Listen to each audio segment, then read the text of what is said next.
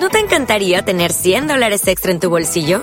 Haz que un experto bilingüe de TurboTax declare tus impuestos para el 31 de marzo y obtén 100 dólares de vuelta al instante. Porque no importa cuáles hayan sido tus logros del año pasado, TurboTax hace que cuenten. Obtén 100 dólares de vuelta y tus impuestos con 100% de precisión. Solo con Intuit TurboTax. Debes declarar para el 31 de marzo. Crédito solo aplicable al costo de la presentación federal con TurboTax Full Service. Oferta sujeta a cambios o cancelación en cualquier momento.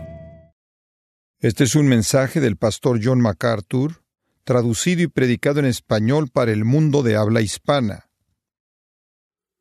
Abra su Biblia, si es tan amable, en Lucas capítulo 23.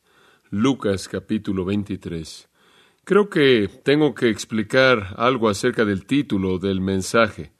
Sin duda alguna, cuando vio el boletín el día de hoy y vio el título La comedia en el Calvario, probablemente fue sorprendido por esto. Es una idea que nos causa shock, es una noción irreverente. De hecho, superficialmente, es cruel y podría también ser considerado blasfemo el pensar en el Calvario como una comedia. Y ciertamente usted nunca ha pensado en ello como tal, cuando usted piensa en el Calvario, piensa en sus horrores, sus crueldades, sus agonías. Usted no piensa en ella como una comedia, ni debería pensarlo así. Yo no pienso en ella como una comedia, pero la gente que participó en ella cuando sucedió, lo convirtió en una comedia. Para ellos, el Calvario fue una broma. La definición de diccionario clásica de una comedia es un acontecimiento burlón, que es una farsa. Eso es Webster. Si quiere usted un sinónimo para esa definición de comedia, podría ser sátira, farsa, o quizás simplemente lo pueda llamar una burla, una broma, una broma más bien extendida. Y desde el punto de vista de los que crucificaron a Jesús, el todo del acontecimiento, el acontecimiento como un todo, había sido torcido en una burla pervertida y extendida. Verdaderamente lo fue desde su punto de vista, una comedia, y Jesús era el objeto de la burla, de la broma. ¿Cuál fue la broma? Este es el rey de los judíos. Algo que les causaba risa a ellos. Ahora recuerde, Jesús ya había sido despojado de su libertad cuando él fue arrestado, despojado de sus derechos cuando él fue condenado injustamente, despojado de sus amigos cuando todos lo dejaron, despojado de su ministerio. Él había sido despojado de su ropa hasta el punto de quedarse en ropa interior, pero eso no fue suficiente.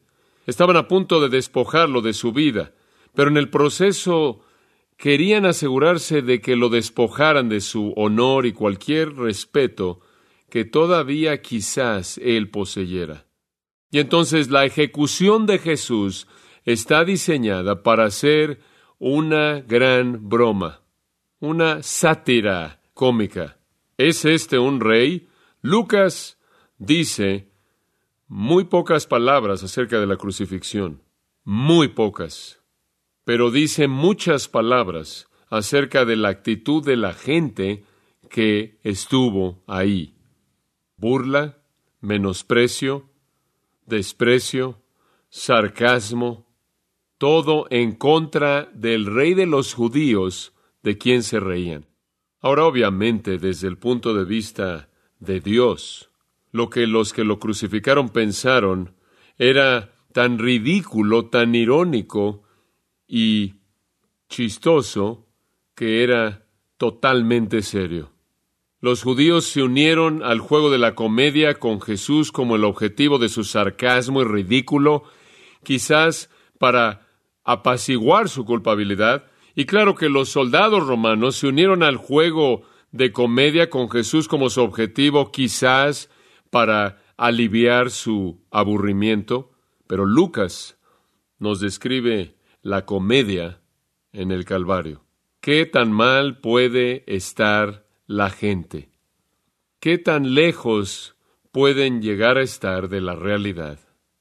Escuchemos lo que Lucas escribe, comenzando en el versículo 33 de Lucas 23. Y cuando llegaron al lugar llamado de la calavera, le crucificaron allí, y a los malhechores, uno a la derecha y otro a la izquierda. Y Jesús decía, Padre, perdónalos porque no saben lo que hacen. Y repartieron entre sí sus vestidos, echando suertes. Y el pueblo estaba mirando, y aun los gobernantes se burlaban de él, diciendo, a otros salvó, sálvese a sí mismo, si este es el Cristo, el escogido de Dios. Los soldados también le escarnecían, acercándose y presentándole vinagre y diciendo, Si tú eres el rey de los judíos, sálvate a ti mismo. Había también sobre él un título, escrito con letras griegas, latinas y hebreas, Este es el rey de los judíos. Y uno de los malhechores que estaban colgados le injuriaba, diciendo, Si tú eres el Cristo, sálvate a ti mismo y a nosotros. Hay tres acciones verbales descritas aquí, menospreciar, burlar y abuso, y definen la actitud de la multitud, tanto de los judíos como de los romanos, todos ellos burlándose de Jesús. Hay tres afirmaciones que refuerzan la intención de esas tres acciones, tres afirmaciones irónicas de burla, de sarcasmo, de menosprecio. Él salvó a otros. No puede salvarse a sí mismo. Debido a que eres el Hijo de Dios, sálvate a ti mismo y a nosotros. Tú eres el Cristo. ¿No es cierto? Sálvate a ti mismo y a nosotros. Todas con la intención de ser sarcásticas en contra de su declaración de risa que fue colocada sobre su cabeza este es el rey de los judíos. De hecho, fue más que tan solo sus burlas lo que hace de esto una comedia. Habían preparado esta comedia con mucho cuidado. Habían coronado a Jesús como un rey es coronado sobre su pueblo, sobre el pueblo, nada más que en una cruz. Habían colocado en su cabeza una corona, no una corona de oro, sino una corona de espinos, que se habían metido en su frente, causando que la sangre cayera por su rostro. Y después está su comedia diabólica en la que habían crucificado a un ladrón a su derecha y otro a la izquierda. Esto es para desfilar a un rey que tiene a su derecha y a su izquierda a sus dos asistentes principales, la segunda y tercera persona más honorable en la corte. Y entonces colocan a dos criminales uno a cada lado de este rey, como si fueran sus asistentes más respetados. Y después le ofrecen vino real de burla, como si estuvieran cumpliendo con su deber de servir la necesidad del monarca. Y no solo comenzó ahí, él había estado llevando la corona de espinas por un tiempo, y antes, cuando estuvo en el salón del juicio de Pilato, le habían colocado una túnica de burla, una túnica real de burla, y le habían colocado un cetro en su mano, una caña, y lo habían reconocido como un rey, y habían tomado la caña y le habían golpeado en la cabeza con él y le habían escupido para mostrar su menosprecio ante la noción de que éste era un rey. La burla entera realmente en cierta manera comenzó ahí, después comenzó a escalar y los romanos realmente la convirtieron en un melodrama de comedia total. Y todo estaba bajo el título Este es el rey de los judíos. ¡Qué burla! ¿Los judíos se burlaron de esto? La cruz para ellos, dice Pablo, era un tropezadero. No había manera en la que su Mesías, que el Hijo de Dios jamás fuera crucificado. Fue una broma el pensar en él como su rey, su Mesías, un hombre crucificado, crucificado por sus archienemigos, los romanos paganos, idólatras. Era igualmente ridículo para los romanos que vieron a un Dios crucificado como insensatez, necedad, Pablo dice en 1 Corintios 1, imposible de creer. Él decía ser un rey, él no tenía ejército, él decía ser un rey, él no tenía mucha gente que lo cuidara. Él dijo ser un rey, él no tenía territorio, él dijo ser un rey, él no conquistó a nadie jamás. ¡Qué broma! ¡Qué burla! Y entonces ellos extendieron la burla hasta llevarla a una comedia total y todo era una gran burla. Y fueron tan crueles en su comedia como para insultar de manera sarcástica, como lo hicieron de esta manera, en la cara del Cristo crucificado. Como leímos en el texto previo, este no era un momento para reírse. Si usted regresa al versículo 27, están siguiendo a Jesús camino a la cruz, la gran multitud de gente, y entre ellos mujeres que estaban llorando y lamentándolo. Eran los llorones oficiales que habían sido de manera debida contratados, que iban a acontecimientos como este. Pero Jesús, volviéndose a ellos en el versículo 28, les dijo, hijas de Jerusalén, dejen de llorar por mí, sino que más bien lloren por ustedes y por sus hijos. Este no es tiempo de reír, este de hecho es tiempo de llorar y no llorar por mí, sino llorar por ustedes porque me han rechazado y Dios los ha rechazado a ustedes. Más vale que venga a la cruz con la actitud correcta. No debe reírse a costa de su eternidad. Dada la naturaleza brutal de la crucifixión para comenzar, debería haber sido suficiente que Jesús fue crucificado, sin añadir insulto a la herida y convertirlo en una burla, y burlarse de él conforme él colgaba ahí en agonía. Ahora, regresemos al versículo 33. Y cuando llegaron al lugar llamado de la calavera, le crucificaron allí y a los malhechores, uno a la derecha y otro a la izquierda.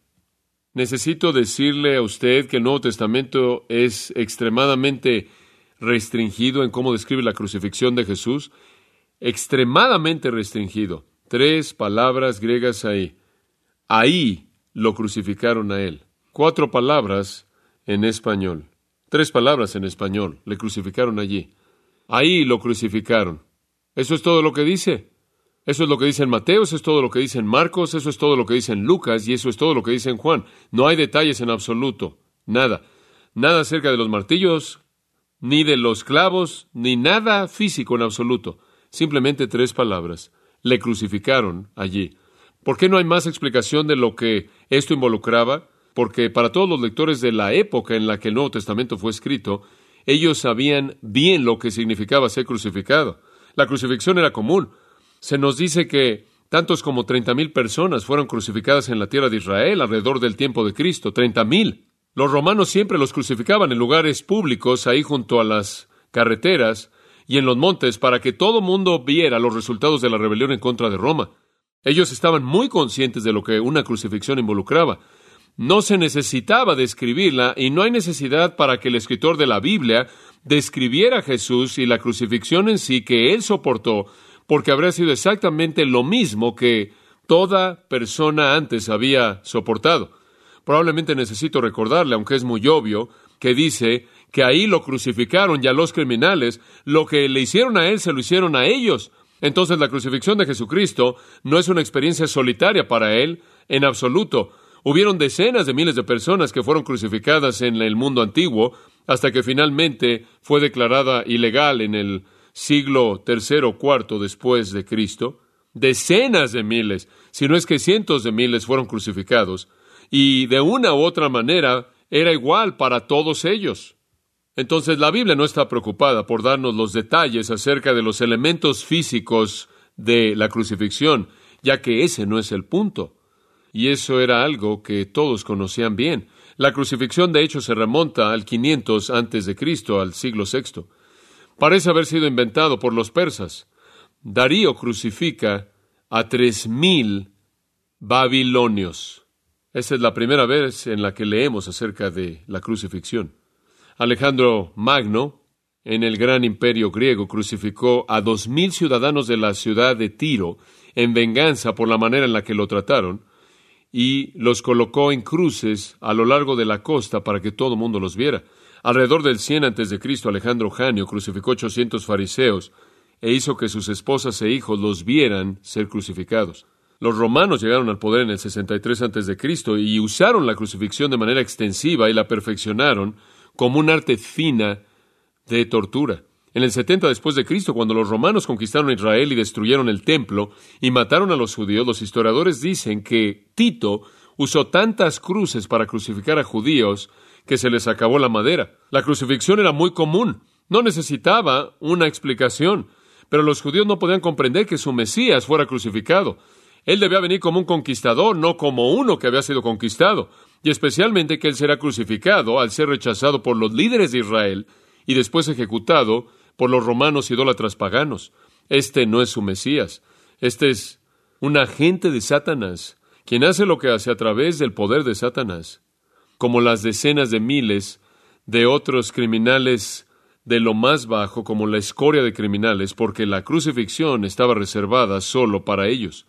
Esta era una idea tan imposible que Jesús verdaderamente era el rey de los judíos, que para ellos era una broma absoluta. La broma permaneció, por cierto, después del Calvario. En mis varias visitas a la ciudad de Roma siempre me parece fascinante cuando lo puedo hacer el ir al, al Monte Palatino cerca del Circo Máximo e ir a lo que una vez fue un cuartel de soldados romanos. Y en el cuartel hay grafiti antiguo que se remonta a los primeros siglos. El dibujo del grafiti está literalmente tallado en una piedra y hay un cuerpo de un hombre crucificado con la cabeza de un asno. Y abajo del hombre crucificado con la cabeza de un asno está un cristiano postrándose y el grafiti dice, Alaxamenos adora a su Dios. ¡Qué broma! ¡Qué broma! Un Dios crucificado nada más que adorar a un asno. Justino Mártir, un cristiano que practicaba la apologética en su primera apología en el 152 después de Cristo, resumió la perspectiva de Cristo que tenía la gente en el mundo y esencialmente pensaban que era una broma.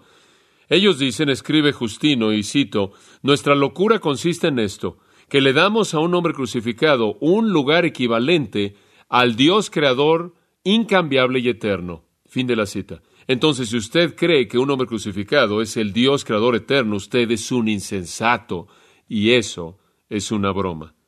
Era locura total para los homicidas de Jesús el considerarlo de manera diferente que los otros que fueron crucificados. De hecho, para los judíos su crucifixión selló el hecho de que él no era el Mesías, porque Deuteronomio 21-23 dice, maldito es todo aquel que colgare de un madero, maldecido por Dios. Por lo tanto, cualquier persona que fuera crucificada era tratada con menosprecio, era tratada con desprecio, estaba reservada para los peores de los más bajos, los parias sociales, los que habían sido rechazados. Y entonces cuando llegaron a la cruz, de manera típica, llegaban a la cruz con burla y la idea de que Jesús desea ser el rey ungido de Dios y el Mesías era objeto de tanta risa, tanta risa, tan absurdo y tan ridículo, que pudieron convertir todo esto en un melodrama de comedia. Para ellos, un hombre como Jesús, diciendo ser un rey, solo demostraba que él pertenecía a un asilo para los locos. No obstante, él era rey, y una persona lo reconoció. Allá abajo en el versículo 42, uno de los dos ladrones quien estaba en una posición para ser parte de la comedia, le dijo a Jesús, acuérdate de mí cuando vengas en tu reino. Él podía ver más allá de la broma, él podía ver más allá de la farsa, de la broma, y poder ver la verdad. Por el momento, Jesús parece ser un príncipe de insensatos. Qué mal estuvo esa evaluación. De regreso al versículo 32. Y cuando llegaron al lugar llamado de la calavera, no sabemos dónde está ese lugar. Hay un lugar tradicional, hay un lugar más contemporáneo. Se discute si es uno o el otro, quizás otro lugar, no sabemos. Nada en el Nuevo Testamento dice que fue un monte, nada. Pero tradicionalmente esa era la manera en la que los romanos crucificaban a gente en un lugar elevado para que la gente pudiera verlos. Querían mostrar esto, mostrar el punto de la ejecución. Entonces, tradicionalmente se ha considerado que fue algún tipo de lugar elevado y era llamado la calavera, quizás porque tenía algún tipo de configuración que representaba o se parecía a una calavera. Eso es todo lo que sabemos. Sabemos que era llamada la calavera Gólgota en arameo en hebreo, Calvaria en latín, o Calvario. Algunos han dicho que fue llamado la calavera debido a las calaveras de la gente, los cráneos de la gente que habían sido crucificados, que estaban ahí en el suelo. No creo. No creo que los judíos habrían querido un lugar donde hubiera cráneos por todos lados, pero es interesante que su nombre está asociado con la realidad terrible de lo que sucedía ahí, muerte. Le crucificaron allí. Esa es la misma frase en los cuatro evangelios, muy restringida. Le significa los soldados romanos. Puede verlo en Marcos 15, versículos 16 al 24. Fueron los soldados romanos quienes de hecho crucificaron a Jesús. Antes de que lo crucificaron, de acuerdo con Mateo 27, 34, le dieron a tomar vino mezclado con hiel. ¿Qué era esto? Bueno, tan crueles como eran, había algo de sensibilidad humana en ellos, de tal manera que le daban a la persona que iba a ser crucificada una anestesia suave. Quizás no se acercaba a quitar las agonías de la crucifixión, pero los sedaba lo suficiente como para que pudieran clavarlos a la cruz sin que pelearan. No necesitaban anestesiar a Jesús y entonces después de probarlo, él no estuvo dispuesto a beberlo. Él quiso recibirlo todo con sus facultades totalmente alerta. Él no necesitaba ser anestesiado para que pudieran clavarlo ahí. Él iba a colocar sus manos y sus pies de manera dispuesta. Eso es todo lo que sabemos. Ellos lo crucificaron y él rechazó la anestesia, el sedante, pero no fue crucificado solo. Dos criminales, algunos creen que fueron colaboradores de Barrabás, porque Barrabás, aunque era un homicida, también era un rebelde y usted no guía una rebeldía, una insurrección por sí solo. Y Barrabás había sido soltado porque era la costumbre soltar un prisionero en la Pascua, y ellos quisieron a Barrabás y no a Jesús. Quizás estos dos eran colaboradores de Barrabás, quienes eran culpables de algunos elementos de insurrección. Se hace referencia a esto en las escrituras en un par de maneras, los criminales y también criminales y también ladrones, entonces no podemos estar seguros. Pero los tres son crucificados de la misma manera. De regreso ahora a Lucas 23. Le crucificaron allí y a los malhechores. Creo que a veces queremos aislar a Jesús de esa escena, pero no podemos hacer eso. Lo que Jesús experimentó, ellos también lo experimentaron. Los tres recibieron exactamente el mismo trato. Los tres son crucificados de la misma manera exacta como miles de otros antes de ellos y después de ellos lo serían. Y sé que cuando usted lee lo crucificaron, le gustaría conocer más y tiene un derecho de saber más, entendieron cuando ellos leyeron esto en su original, porque ellos estaban experimentando la realidad de la crucifixión hasta el siglo IV después de Cristo. Entonces, quizás algo de un resumen simplemente para que entienda lo que estaba pasando, pero quiero que mantenga en mente que esto está siendo aplicado a tres personas, no uno, y lo había sido a miles y miles de otros antes y lo sería también a muchos después. A lo largo de los años se ha hecho mucho estudio acerca de esto.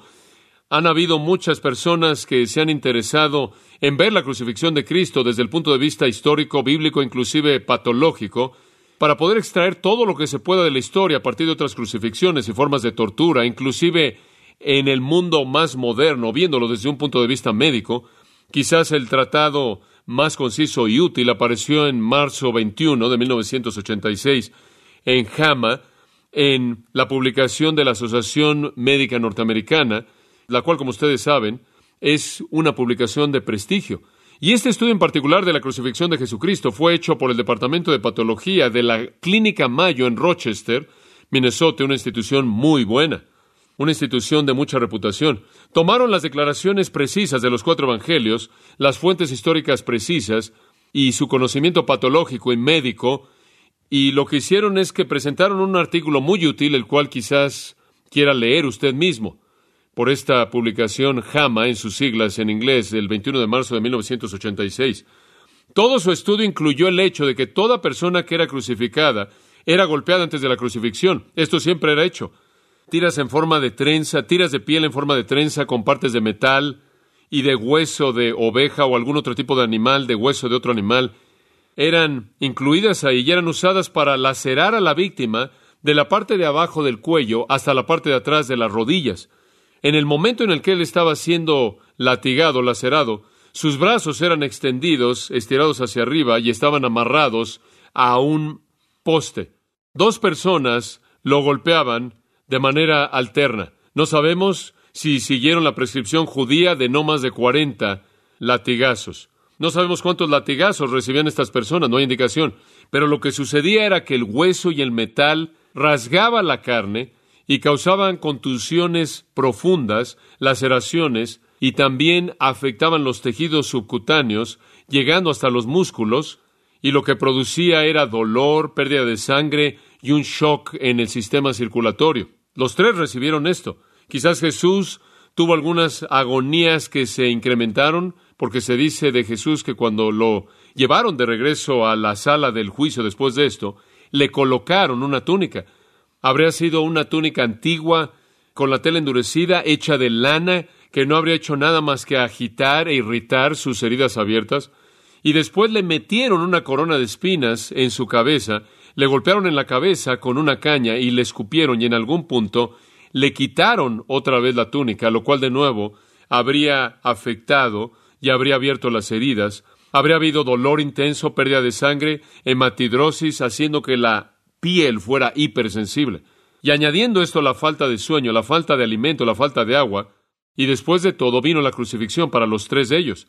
Los romanos no la inventaron, pero, hombre, la perfeccionaron. Fue una muerte baja con una agonía máxima. Las víctimas cargaban la cruz, quizás una parte de la cruz, en la parte de atrás de su cuello y en sus hombros, y sus brazos estaban atados a esta parte. Jesús recibió ayuda porque aparentemente no se estaba moviendo lo suficientemente rápido o alguna otra motivación. Entonces a Simón de Serene se le pidió que cargara su cruz y fue que quizás tomó la parte de la madera de los brazos de Jesús y lo cargó, o Jesús de hecho estaba cargando su cruz entera y Simón tomó la parte de abajo, que estaba pasando por las piedras, porque Lucas dice que la cargó detrás de él.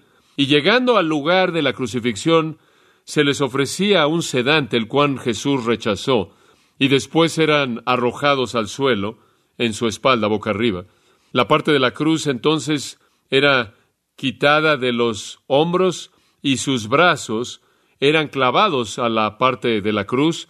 Los romanos usaban clavos. Los arqueólogos han encontrado los restos de víctimas crucificadas que se remontan hasta el siglo I y antes, y los clavos eran clavos de hierro que eran de varios centímetros de longitud, probablemente de 6 a 10 centímetros, alrededor de centímetro y medio de diámetro en forma cuadrangular. Eran metidos por las muñecas exactamente aquí y no en las palmas de las manos para que pudieran cargar con el peso completo del cuerpo que se estaba colgando. Entonces, acostados sobre su espalda en el suelo, cada uno de estos tres habrían sido clavados a la parte transversal de la cruz con estos clavos grandes y cuadrangulares metidos en cada muñeca. La víctima era entonces levantada y la parte transversal de la cruz era entonces unida a la parte horizontal. Los pies entonces eran clavados y las rodillas estaban estiradas. Los pies eran clavados con un clavo un pie sobre el otro para que la víctima pudiera empujarse para respirar, para inhalar y exhalar, y jalar también en las heridas para hacer lo mismo. Y sea que estuviera jalando con las muñecas o empujando con los pies, estarían jalando y empujando en contra de la herida. Y por cierto, la condición en la que estaban y las rodillas dobladas era tan severa que no podía usted respirar en esa posición. Los soldados podían traer la muerte en minutos al romper las piernas. Si rompían las piernas y la víctima no podía empujarse hacia arriba, moría en minutos porque no podía respirar. Para sobrevivir, la víctima se empujaría hacia arriba y jalaría las heridas. Los insectos llegaban a las heridas, a los ojos, a los oídos, a la nariz. Las aves de carroña despedazaban las heridas abiertas. Por cierto, nadie sobrevivía a la crucifixión para confirmar la muerte en horas o días cuando los romanos pensaban que la persona podía estar muerta. El cuerpo era penetrado con una lanza y era perforado precisamente en el lugar exacto, en el corazón, en el cual el flujo de sangre y agua, como se describe en la Biblia, salía para indicar la muerte. Y por cierto, a todos los soldados romanos se les enseñaba dónde estaba ese lugar más preciso en una anatomía humana para que supieran dónde colocar su lanza. Si eran soldados, eran homicidas. Si eran soldados, mataban, eran asesinos. Cada esfuerzo de la persona en la cruz por respirar significaba que tenía que jalarse hacia arriba o empujarse hacia arriba, lo cual causaba que sus heridas se frotaran contra la cruz que estaba áspera y después de nuevo rasgaba y abría más aún esas heridas.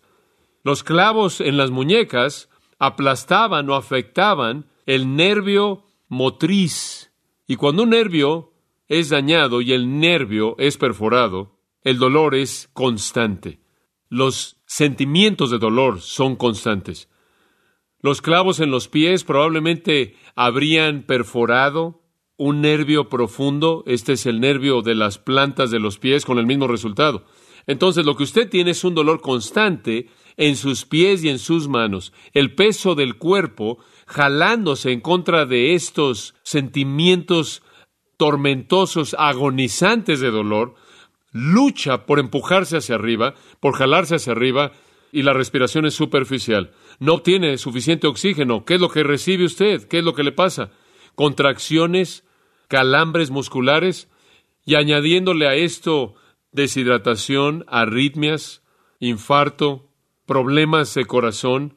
Uno ni siquiera puede comprender lo doloroso que es todo esto. Hay una palabra para esto, tormentoso, tormentoso. Esa es la palabra más extrema, de las palabras más extremas que conocemos en el español, para describir el dolor.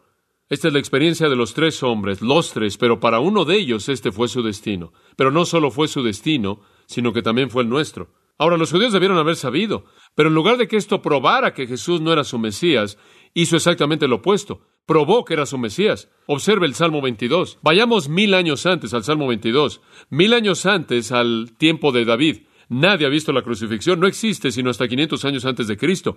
Estos son mil años. Versículo 12, Salmo 22. Muchos toros me han rodeado. Toros fuertes de Basán me han rodeado. ¿Qué es esto? ¿Qué es esto? Basán originalmente era una tierra de los amorreos, una tierra de los amorreos al este del Jordán y al sur del monte Hermón, allá arriba en la parte norte de Israel, una tierra hermosa, fértil. La nieve sobre el monte Hermón enviaba suficiente agua al norte.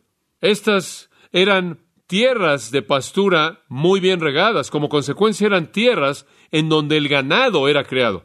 Grandes toros crecían en la tierra de Basán. Amós 4.1 dice que era la tierra de las vacas, en donde usted tiene toros, usted tiene vacas, y entonces este es un área fértil, muy fructífera. Una vez fue el territorio de los amorreos, pero le fue dado por Dios a Israel. Representa a los poderosos y a los fuertes, y entonces es un símbolo de los judíos. Los poderosos, los fructíferos, los que están bien alimentados, los judíos que están bien irrigados, todos me rodean. Abren su boca como un león hambriento. Este es odio, enemistad, hostilidad. Esto es precisamente lo que esos líderes de Israel, bien alimentados y que estaban floreciendo, le estaban haciendo a Jesús conforme le rodeaban en la cruz. Después él comienza a describir algo de lo que es la crucifixión, aunque nunca nadie había visto algo así. Soy derramado como agua, todos mis cuerpos están descoyuntados, mi corazón es como cera que se ha derretido dentro de mí, mi fuerza está seca, mi lengua se pega a mi paladar, Tú me colocas en el polvo de la muerte para que los perros y otros símbolos me han rodeado, malhechores me rodean. Traspasaron mis manos y mis pies. ¡Wow! Puedo contar todos mis huesos. Ven, me miran. Han dividido mi ropa entre ellos y por mi ropa echan suertes. ¿No es sorprendente? Lo que estaba pasando ahí, Dios lo estaba cumpliendo como el cumplimiento de una profecía de mil años antes. Trescientos años antes, en el 700, vino un profeta llamado Isaías y en Isaías 53, ese gran capítulo en su profecía, Isaías describe esta crucifixión antes de que alguien jamás hubiera visto una crucifixión.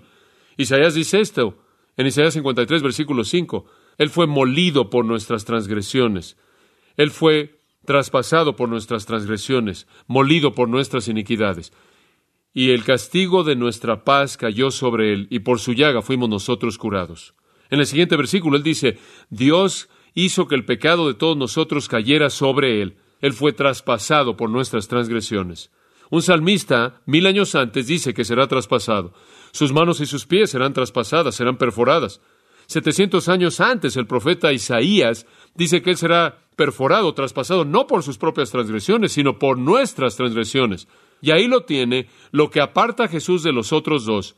Ellos fueron traspasados por sus propias transgresiones. Él fue traspasado por las nuestras. No son los sufrimientos físicos de Jesús los que son únicos, es lo que logra lo que es único. 150 años más tarde, aún mucho antes de que los judíos hubieran estado expuestos a la crucifixión, viene otro profeta llamado Zacarías, y Zacarías, viendo al futuro, dice, algún día derramaré en la casa de David, capítulo 4, versículo 10, y en los habitantes de Jerusalén, el espíritu de gracia y súplica, y me verán a mí a quien traspasaron, y llorarán por él como quien llora por un hijo unigénito, y llorarán amargamente por él, mientras que se rieron una vez cuando lo traspasaron, en el futuro llorarán cuando miren hacia atrás a lo que hicieron. David predijo que Jesús sería perforado, Isaías predijo que Jesús sería perforado, que sería traspasado. 550 años antes de la cruz, Zacarías predice que sería traspasado Jesús y un tiempo cuando los judíos mirarán atrás y reconocerán lo que hicieron. ¿Cómo podrían haber sabido esto? ¿Cómo podrían haber sabido que el Mesías sería traspasado? La crucifixión no existía. Esto se vuelve la marca de su naturaleza como Mesías. Escucha Apocalipsis 1.7. He aquí viene con las nubes, y todo ojo lo verá, aun los que lo traspasaron, y toda tribu de la tierra llorará por él. ¿Quiénes son los que lo traspasaron? Los judíos. Algún día ellos van a ver al que traspasaron. Ellos lo traspasaron y traspasaron también al ladrón que estaba a su izquierda y traspasaron al ladrón que estaba a su derecha. Los ladrones fueron traspasados por sus propias transgresiones. Él fue traspasado por nuestras transgresiones. No fueron los elementos físicos de su crucifixión lo que fue único. No fueron únicos. Fue el propósito y el logro de su crucifixión lo que es único. Sí fue maldecido, pero Él fue hecho maldición por nosotros. Sí fue traspasado, pero Él fue traspasado por nuestras transgresiones. Sí, Él fue traspasado, pero Él fue traspasado por nuestras transgresiones. Fue necedad para los griegos, fue tropezadero para los judíos y lo convirtieron en una broma, una farsa, una burla. Algún día en el futuro los judíos lo van a ver de manera diferente. No se van a reír, van a llorar. Una vez Jesús fue muerto una vez y los judíos pudieron mentir acerca de eso y sobornaron a los soldados romanos para mentir acerca de la resurrección, tuvieron que justificar lo que habían hecho. Tuvieron que mantener la burla de que este Jesús era el rey. Tuvieron que mantenerlo así. Entonces, aun cuando ya se ha ido, aun cuando él ya murió y ha negado su resurrección, él ascendió al cielo y tienen que mantener la comedia viva. Y adivine qué, setenta después de Cristo la comedia terminó y terminó de manera seria y mortal. Quizás no se ría de la cruz y quizás no lo vea usted como comedia, Quizás la mayoría de la gente no lo ve así, pero le voy a asegurar esto.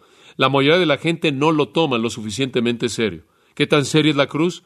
No hay salvación, no hay perdón, no hay cielo, a menos de que usted se entregue a Jesús como su Señor y Salvador y cree en el sacrificio que Él ofreció en la cruz para pagar la paga por sus pecados. O toma usted la cruz seriamente o se convierte en una tragedia eterna. Bueno, la próxima vez veremos más de cerca la comedia. Como dije, la mayoría de la gente probablemente no se ríe de la cruz.